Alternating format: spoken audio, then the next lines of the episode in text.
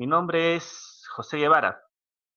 Soy de profesión base ingeniero de computación y sistemas, pero digamos que en algún momento de mi vida profesional hice un cambio hacia el área de recursos humanos. Digamos que fue por vocación.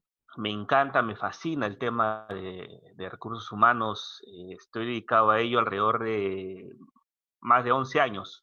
Eh, actualmente trabajo en una empresa minera que tiene, digamos, una planilla mayor a 2.000 trabajadores. Estamos hablando de más de 500 puestos de trabajo aproximadamente. Aparte de ello, me dicto la docencia. Dicto clases en dos universidades, una de ellas está en el norte. Y adicional, casi para cerrar, soy coach, coach profesional y también, bueno, personal dentro de, mis... En muchas organizaciones, digamos, les, les hablo en base a mi experiencia, en muchas organizaciones, eh, yo creo que sean medianas o grandes, las, las personas, los gestores, los líderes, los mandos medios y altos dentro de una organización buscan, en líneas generales, creo yo, buscar o lograr el desarrollo de sus colaboradores, ¿no? El desarrollo de las personas, que vayan haciendo una línea de carrera, ¿no? Que, que digamos, cubran la parte del plan de sucesión, que también vamos a conversar un poco, que no es el tema en sí, pero que tiene cierta relación. Eh, esperando que esa persona que va desarrollándose dentro de la empresa o que va reemplazando a alguien por decisiones propias de la organización, sea la persona correcta. El concepto de correcto, y lo voy a poner entre comillas, correcto, creo que es, muy subjetivo. No sé, a ustedes, en base a sus experiencias, eh, les ha podido haber pasado que, la, que han elegido a personas que no son las correctas. ¿No? Que digamos, han ocupado puestos que inclusive puede ser cuestionado, oye, ¿cómo esta persona ha ocupado este puesto dentro de una organización? ¿Cómo puede haber sido eso posible? O incluso, teniendo a la persona en el puesto, no se, no se ejecuta o no se realiza, digamos, las, las tareas necesarias para que esta persona vaya desarrollando ciertas competencias, ciertas habilidades, ciertos requisitos que se necesita para ocupar un puesto de manera eficiente, para que podamos desarrollar nuestras tareas y nuestras funciones de manera eficaz. Justamente sobre eso es lo que vamos a hablar ahora. El Plan de Desarrollo Individual o PDI, que es una herramienta que se utiliza en gran medida, en gran medida, les puedo decir, en ciertas organizaciones, pero que también sería muy importante que ustedes dentro de sus experiencias lo pueden aplicar en las empresas en las cuales ustedes pueden. Primero, los conceptos básicos de línea de carrera y plan de sucesión. Vamos a ver ahí cuál es la, la gran diferencia, por decirlo de alguna forma. También el concepto de plan de desarrollo individual, qué considerar al desarrollar un PDI y vamos a culminar con la elaboración de un plan de desarrollo individual. Vamos a, a ver la herramienta en sí, que es una herramienta muy sencilla aparentemente, que incluso ustedes lo pueden, lo pueden aplicar y utilizar en sus organizaciones. Casi finalmente, quizás va a ser una, un tema plus para lo que vamos a conversar.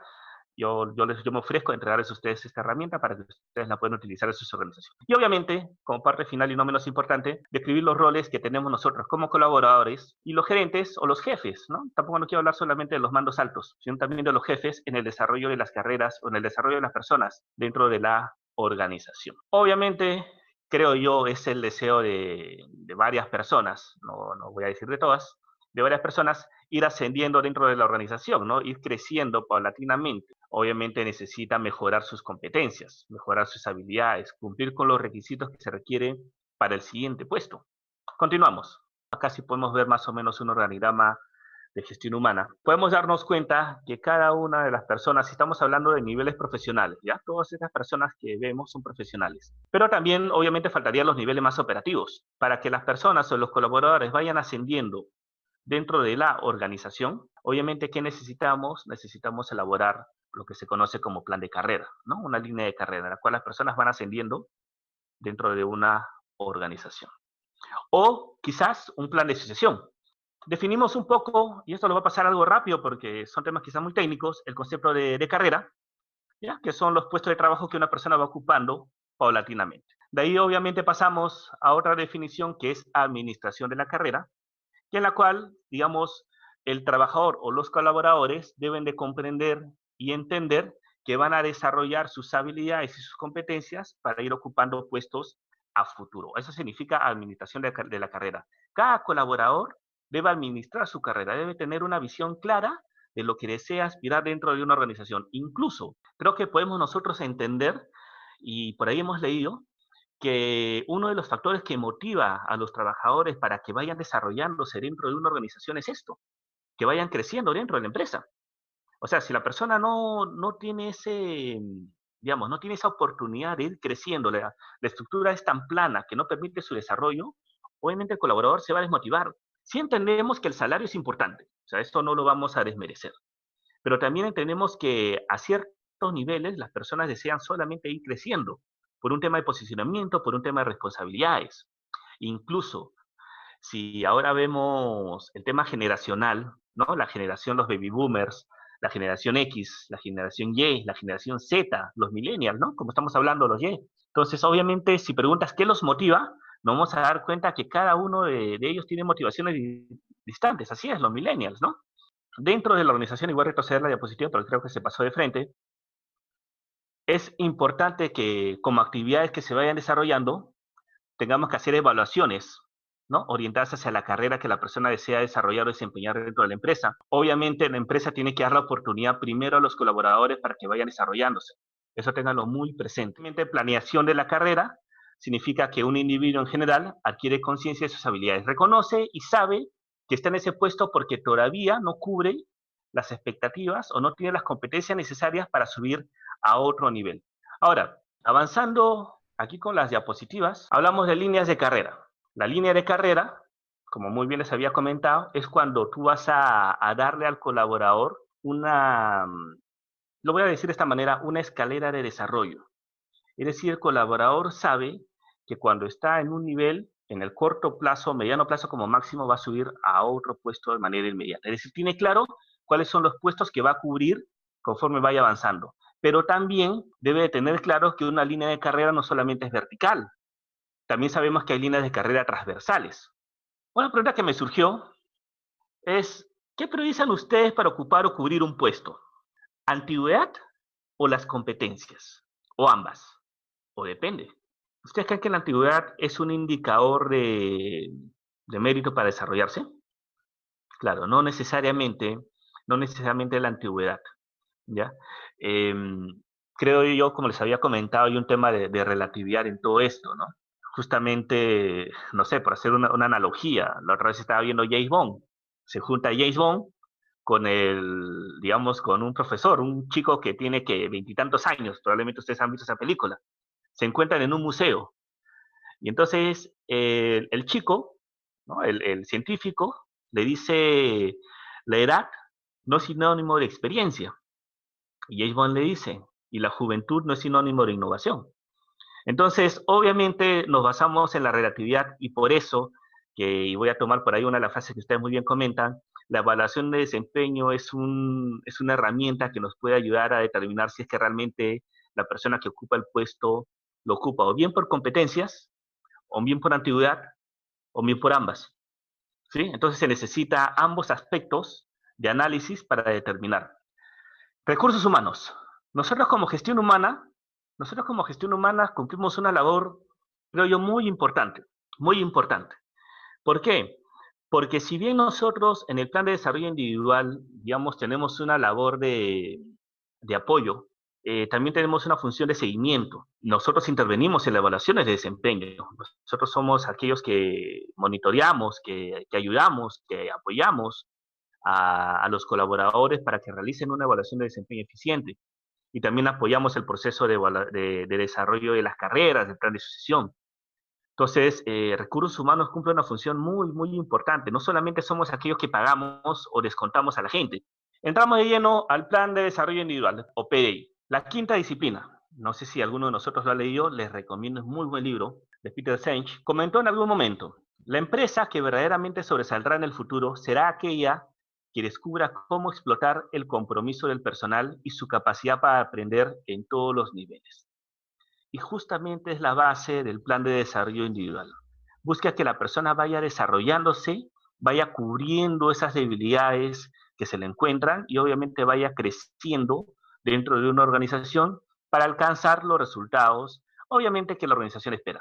Ahora bien, el PDI, en líneas generales, y acá lo, lo define, plan de desarrollo individual es la elaboración de un plan, en la cual se busca, se busca que el colaborador, una vez, una vez que se realizó su evaluación del desempeño, se elabore un conjunto de tareas o de acciones casi inmediatas para que en su siguiente evaluación, obviamente, esas brechas que tenía que cubrir sean cubiertas. Por lo tanto, es una herramienta que se utiliza para qué? Para cubrir esas brechas, para desarrollar el potencial del colaborador, para que vaya desarrollándose si es que va por una línea de carrera dentro de la organización o si es que va, digamos, a reemplazar, en alguien a reemplazar a alguien de manera inmediata en un plan de sucesión, también cubra esas competencias que se necesita cubrir. Ahora, obviamente, para poder desarrollar este plan de desarrollo individual intervienen, como les digo, cuatro actores entran en el plan de desarrollo individual. Primero, el evaluado, que es a quien se le va a desarrollar el plan de desarrollo individual o el PDI. Segundo, el jefe inmediato, que es con quien va a trabajar el PDI, con quien va a elaborar el PDI. Es decir, el colaborador se sienta con su jefe y juntos elaboran el plan de desarrollo individual. Tercero, el sponsor o padrino. ¿Quién es el sponsor o padrino?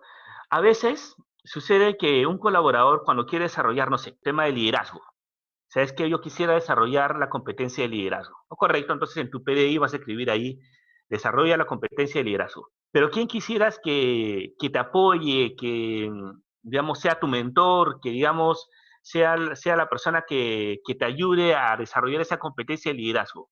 Bueno, ¿sabes qué?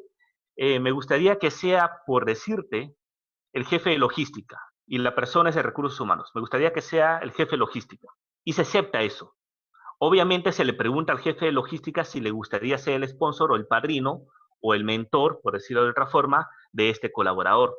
¿Ya? Entonces estamos hablando de tres personas primero. Estamos del colaborador, el gestor o evaluado, o mejor dicho, el colaborador, el gestor o jefe, el sponsor o padrino. ¿Y quién crees que es esa última persona? Talento humano o recursos humanos. ¿Por qué interviene recursos humanos?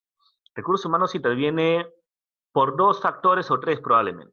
Primero, para verificar que se cumpla la elaboración del PDI. Segundo, porque no solamente termina la verificación, sino porque él tiene que hacer seguimiento de que se desarrolle y se lleve a cabo ese PDI. Si no se, si no se encarga de hacer ese seguimiento, obviamente, obviamente van a haber eh, problemas. O sea, quedaría solamente, como le dijo por acá, en papel. Y el papel aguanta todo, pero ¿cómo sabes que realmente se está llevando a cabo. ¿Qué vas a esperar el próximo año para recién evaluar y decir, ah, no, lo que pasa es que no se llevó a cabo? Una de las preguntas que va a surgir es, ¿y recursos humanos qué están haciendo? Por lo tanto, recursos humanos cumple un papel tan importante como los otros tres actores que hemos conversado. Ahora bien, ¿cómo estructurar un PDI? Para elaborar un plan de desarrollo individual es muy importante, primero, la evaluación de desempeño. ¿Por qué? Porque la evaluación de desempeño es la que nos va a decir que hay que cubrir. ¿Ya? Ahora, creo yo, salvo ustedes me digan algo diferente, que, que uno de de las evaluaciones de desempeño más eficientes es la evaluación por competencias de tipo 360 grados. ¿Por qué? Porque obviamente intervienen, creo, creo yo, todos los actores que deben de evaluar, ¿no? Tu jefe, tu subordinado en caso tengas, tus pares, tus clientes externos, en fin, lo hace lo hace tan interesante que te da una información muy rica, muy rica, así es. O sea, te da una información muy rica como para que tú puedas decir, oye, esta persona sí necesita eh, cubrir ciertas brechas y con fundamento. Cuando ya tienes la evaluación de desempeño, también necesitas conocer el modelo 70-20-10. Es un modelo muy, muy interesante que para el tema de, elaboración del PDI te sirve de manera espectacular y generar una confianza en el colaborador en el sentido de que debe estar convencido que puede lograr los objetivos que se plantea.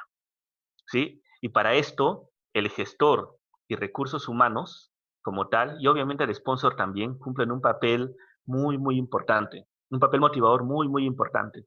No solamente es decir, ya, te has comprometido a esto, hazlo, sino te has comprometido a esto, yo sé que puedes hacerlo, tú tienes las competencias para hacerlo, sigamos para adelante.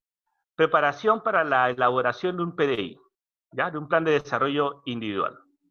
Primero, como les había comentado, tener presentes los resultados de la evaluación de desempeño. Ello es fundamental. Segundo, planificar las propuestas de mejora. Es decir, el gestor, antes de reunirse con el colaborador, lo primero que tiene que hacer es hacer un resumen junto con recursos humanos sobre las competencias o aspectos técnicos que se desean mejorar. Obviamente al, colaborador per se habría que informarle, habría que decirle, ¿sabes qué? Esta es tu evaluación de desempeño, vamos a conversar sobre ello. Tampoco una reunión para elaborar el PDI o para hablar sobre tu evaluación de desempeño no es para llamarle la atención. Es simplemente para que el colaborador vaya tomando conciencia de aquellos aspectos que tienen que mejorar como todo ser humano, como todo colaborador en una empresa. Siguiente, conocerse y conocer al evaluado. Y esto lo pongo entre comillas. ¿Por qué digo conocerse? Porque obviamente el gestor o la persona que se va a reunir con el, con el colaborador debe ser consciente, puede surgir momentos de tensión. Entonces la pregunta es cómo yo reacciono ante momentos de tensión. Y también conocer al evaluado. ¿Por qué dices conocer al evaluado? Porque tienes que saber cómo puede reaccionar, y pongo saber también entre comillas, cómo va a reaccionar el evaluado al momento que le vas a conversar sobre su evaluación de desempeño y obviamente sobre el desarrollo de su plan individual. Por lo tanto, es muy, muy necesario que haya toda esta preparación previa. Siguiente, elaborar las preguntas y formas de preguntar. Justamente tomando la palabra, ser asertivo. ¿Qué preguntas? ¿Cómo preguntas? ¿Cuándo preguntas? ¿En qué momento le haces la pregunta? Oye, hay temas que debemos de mejorar. ¿Qué opinas tú sobre tu desempeño con los colaboradores este año? ¿Qué opinas tú sobre los resultados que teníamos planteado? ¿Qué aspectos crees que puedes mejorar? Sustentar los aspectos que se van a desarrollar en el PRI.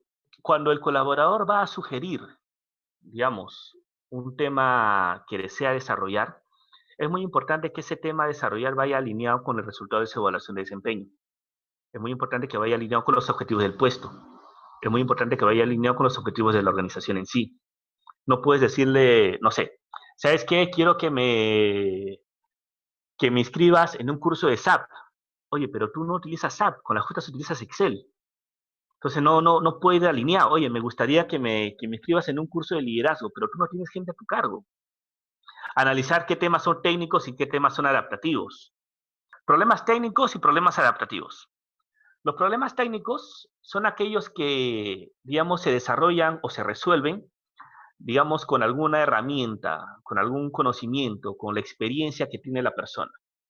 Esos son problemas técnicos. Por ejemplo, em, sabes que la persona no sabe utilizar Excel, capacítalo en Excel. Mientras que los problemas adaptativos o los temas adaptativos tienen que ver con un tema de desarrollo de personas, tienen que ver con un tema de gente, tiene que ver con un tema de cambio de actitudes y de conductas, tiene que ver con pérdidas en la forma de ser de la persona. Significa, digamos, oye, yo antes era una persona antisocial, pues ahora necesito socializar un poco más. Entonces, los problemas adaptativos son aquellos que tienen que ver con los cambios en el ser humano, con las competencias blandas, con las habilidades blandas. Conocer la metodología, el 70-20-10, y obviamente generar compromiso de ambas partes. Recuerden lo que dice acá, compromiso de ambas partes, o de todas las partes involucradas. ¿Cómo organizar y estructurar el proceso previo al desarrollo del PRI?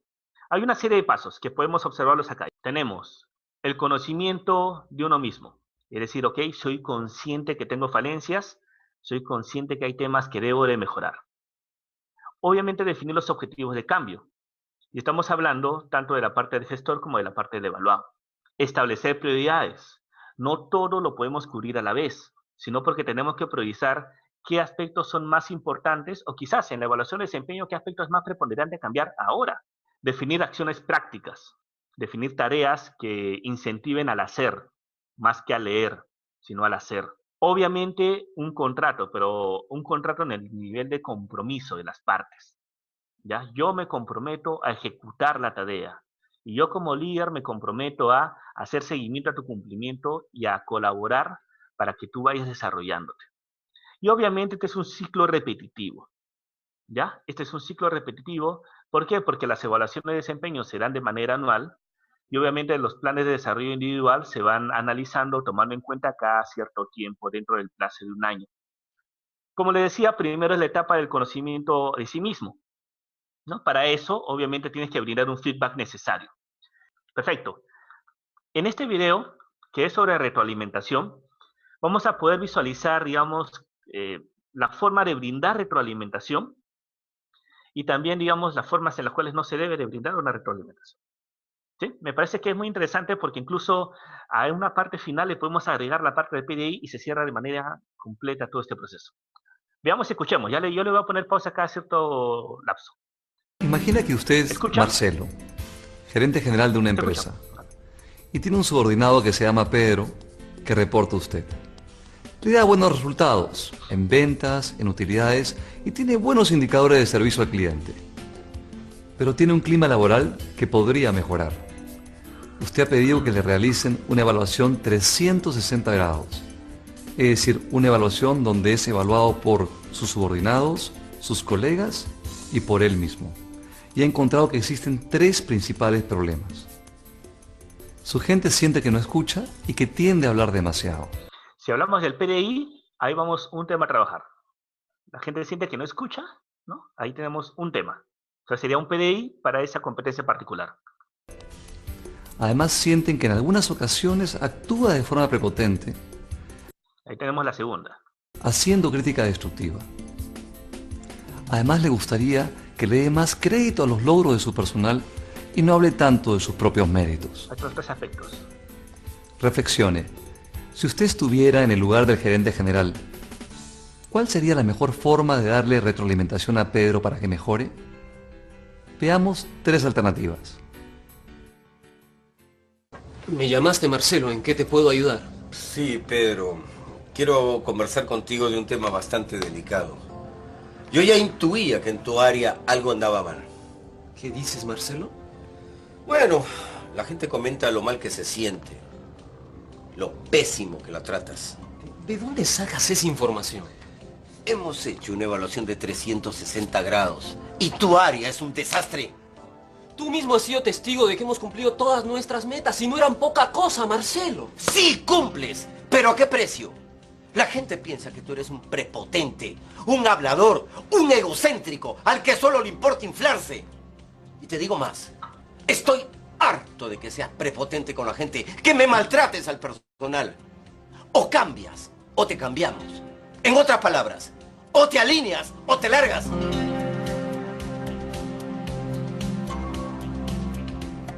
Podemos observar que en esta línea, si quieres hacer un PDI, pues como que no te va a funcionar, ¿no?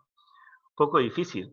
Eh, adicional a ello, creo que por acá hay un poco mm, el efecto espejo, ¿no? O sea, le dice, eres un prepotente, un hablador, un egocéntrico. ¿Quién está siendo prepotente, hablador y egocéntrico? O sea, es, muy interesante.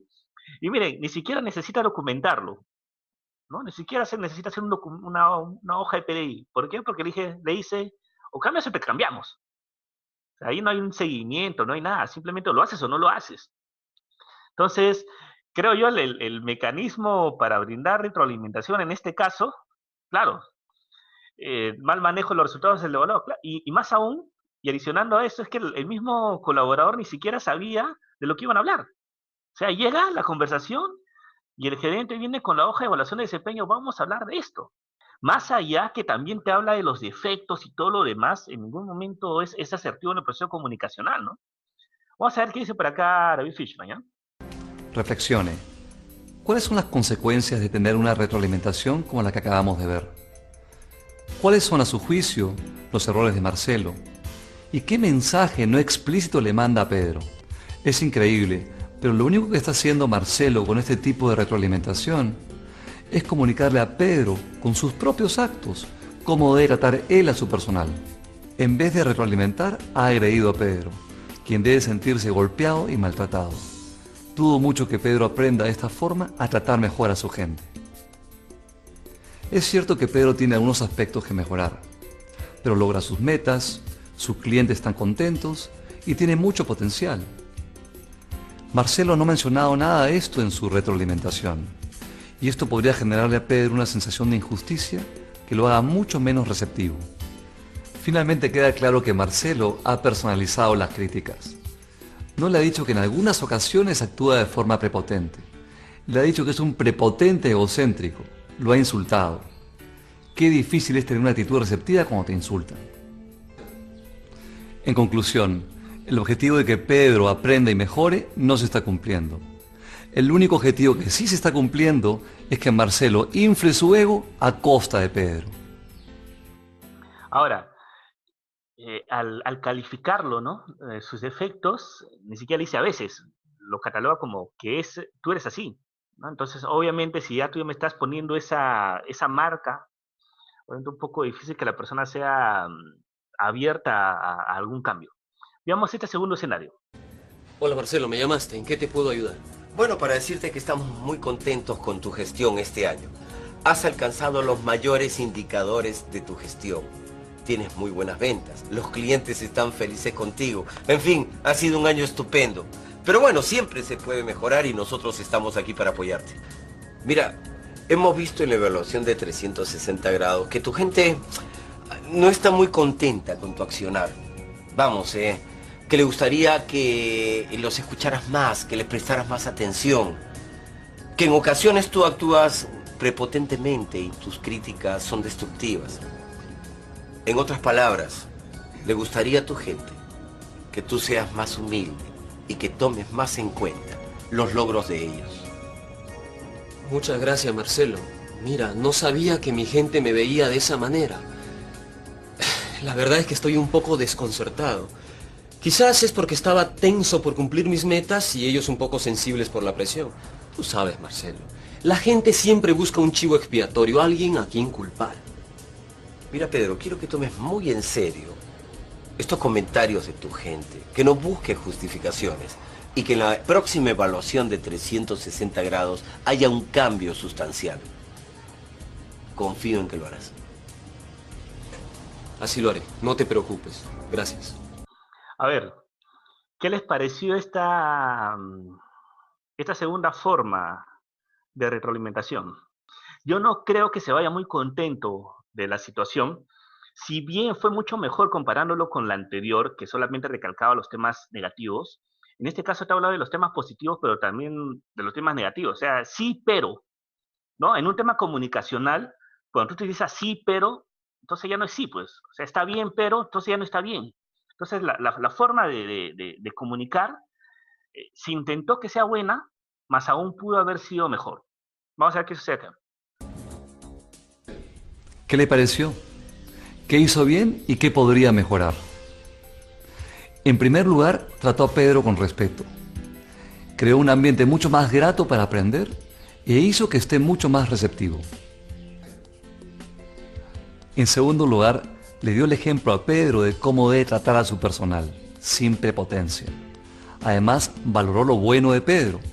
Pedro es una persona que ha tenido excelentes logros y tiene mucho potencial. Marcelo en esta oportunidad no personalizó ni generalizó sus críticas. Le dijo que en algunas ocasiones su gente percibía que actuaba de forma prepotente. Finalmente Marcelo fue muy específico con lo que quería que Pedro cambie.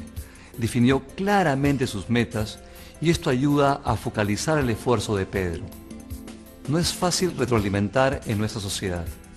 La gente no se siente cómoda diciéndole a un tercero lo que tiene que cambiar más bien no tiene ningún problema en hablarlo a sus espaldas. Por eso cuando retroalimentamos, la gente tiende a ser más condescendiente. En un tema, y voy a recalcar esta parte, sí, a veces es más difícil retroalimentar, pero sin embargo puedes hablar o rajar, si quiero utilizar un término más, más, más criollo, eh, de los demás. Stephen Covey en algún momento dijo, ¿no? Si quieres mantener a los presentes, no les mandes los ausentes. Entonces, obviamente, obviamente hay un tema acá que, que también es una, una, competencia que se puede desarrollar, ¿no? La, la, retroalimentación, que es todo un tema, como ustedes muy bien saben. A ver qué más dice. Esta vez, sin duda, Marcelo hizo un mejor trabajo, pero ¿podría haberlo hecho mejor? Veamos una tercera alternativa. Hola Marcelo, te agradezco que me hayas enviado la evaluación 360 grados por anticipado. Quisiera hacerte algunos comentarios al respecto. No, no tienes nada que agradecer, Pedro. Este espacio es para mejorar tu desarrollo personal y profesional. Antes que nada quiero decirte de que acá tengo tu evaluación. Es estupenda, tus indicadores estratégicos han aumentado, has sobrepasado tus ventas y márgenes.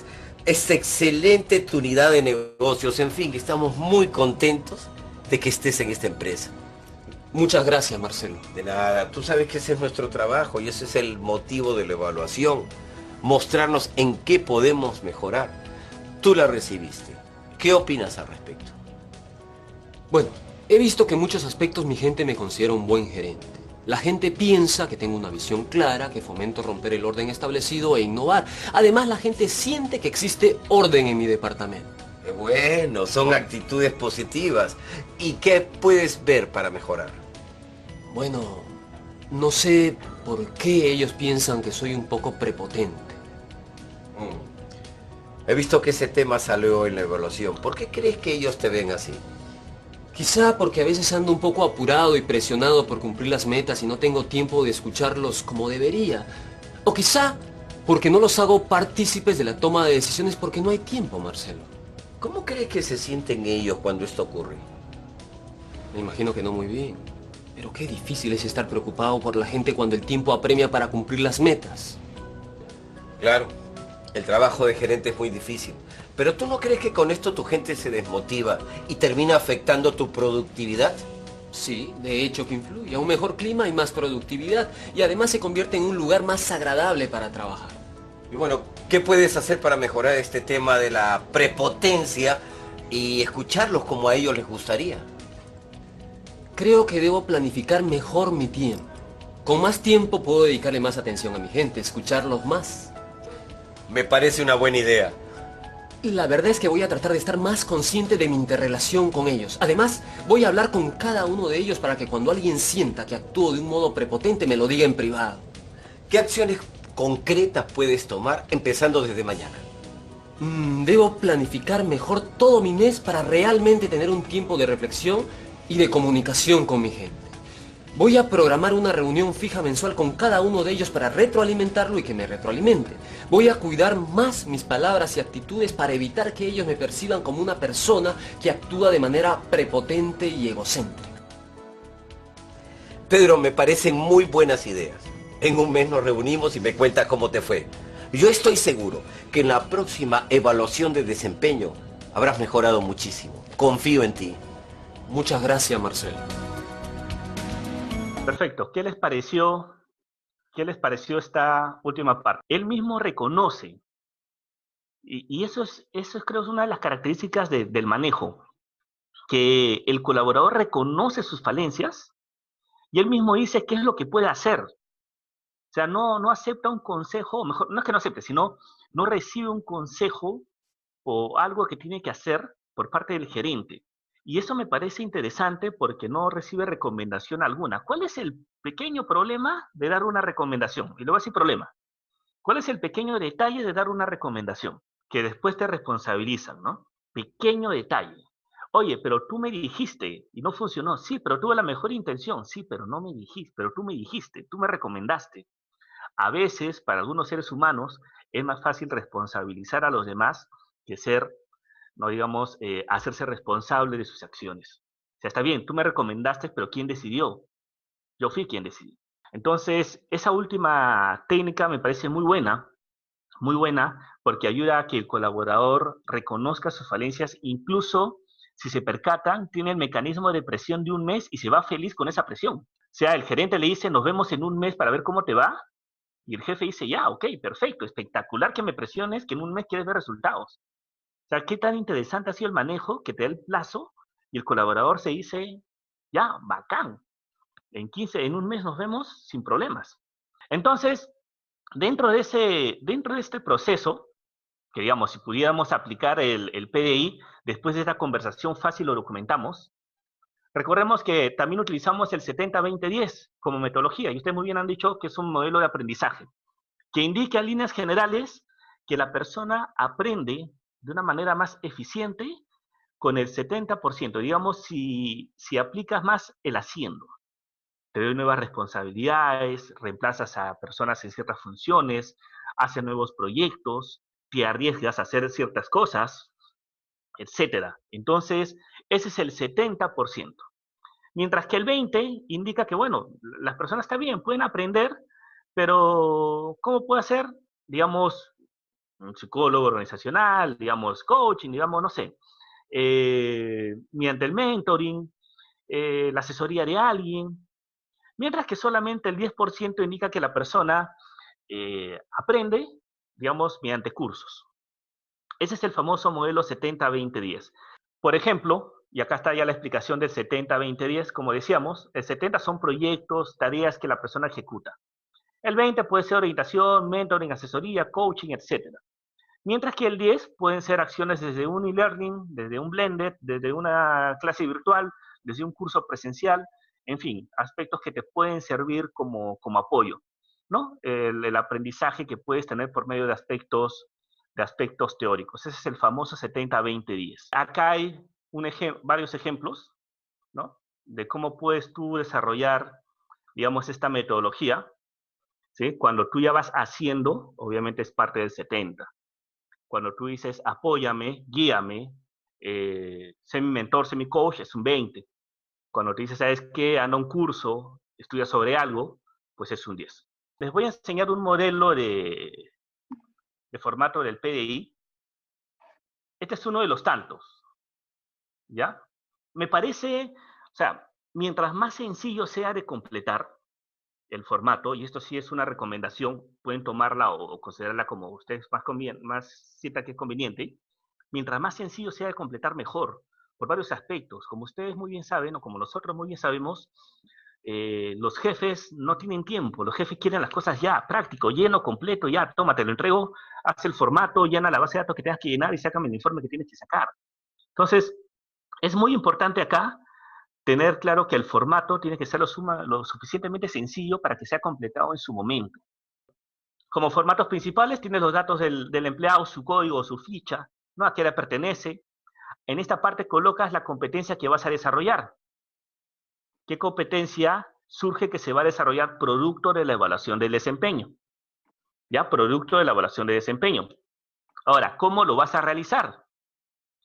Con las prácticas día, que puede ser el 70, acá lo mencionas, qué es lo que va a hacer.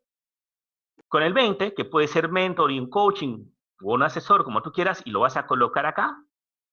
O y con un 10 que puede ser un estudio, un curso de manera particular. Si usted me preguntara, no, yo José, ¿y solamente puedo llenar uno? No, puedes llenar los tres si deseas para una misma competencia, no hay ningún problema. ¿Correcto? Aquí colocan el nombre del padrino o sponsor, como decía, que puede ser del área o puede ser de otra área. La fecha de la reunión y todo lo demás, ¿ya? La fecha del inicio del PDI y la fecha de fin, que puede ser la fecha final, es decir, después de un año, ¿ya? Entonces, eh, firman acá. La firma es fundamental. La firma es, es fundamental. Y obviamente, ¿por qué la firma es fundamental? Porque es parte del proceso de compromiso. La fecha de la próxima reunión. Esta fecha de la próxima reunión puede ser en tres meses, en cinco meses, en seis meses, lo que usted considere necesario, pero que no sea al año. Y aquí pueden escribir cualquier otro comentario adicional que ustedes consideren. Este fue el video que vimos. Recuerden que el tema de feedback es muy importante, lo hemos visto en los videos, cómo le puedes brindar retroalimentación al colaborador es muy, muy importante. Eso es también igual de importante que, que revises el desempeño, los resultados que le vas haciendo al colaborador y el seguimiento del PDI, por lo menos, te dice acá a mitad del año, por lo menos. Sugerencia personal, cada dos meses como mínimo. Ahora, esa es una labor no solamente del gestor, sino de recursos humanos. Ahora, y, ahorita me surgió la pregunta, oye José, ¿y si tengo, digamos, a niveles profesionales, no más, si tenemos 200, 300 trabajadores profesionales, tenemos que hacerle seguimiento, somos recursos humanos, ¿no? Somos recursos humanos. Eh, así es que por lo menos trabajo tenemos. así es que en, ese, en esa línea, si tú me preguntas eso, te voy a decir que sí. Ya que sí, se le tiene que hacer seguimiento a todos. ¿Por qué? Porque nuestra función como gestión humana es verificar que se logren los resultados y que el colaborador se vaya desarrollando dentro de la organización. Porque cuando surjan los temas y pregunten quién es el responsable, no solamente van a decir su jefe inmediato, sino también gestión humana. ¿Ya? Entonces el seguimiento es constante. ¿Y cómo brindar una correcta alimentación, retroalimentación? Bueno, eh, la historia continúa. Sí, muchachos, es todo un tema la retroalimentación. Si usted se llevado algún curso sobre ello, es, wow, es todo un mundo. Eh, y, obviamente hacerlo ahorita es muy, muy, muy complicado.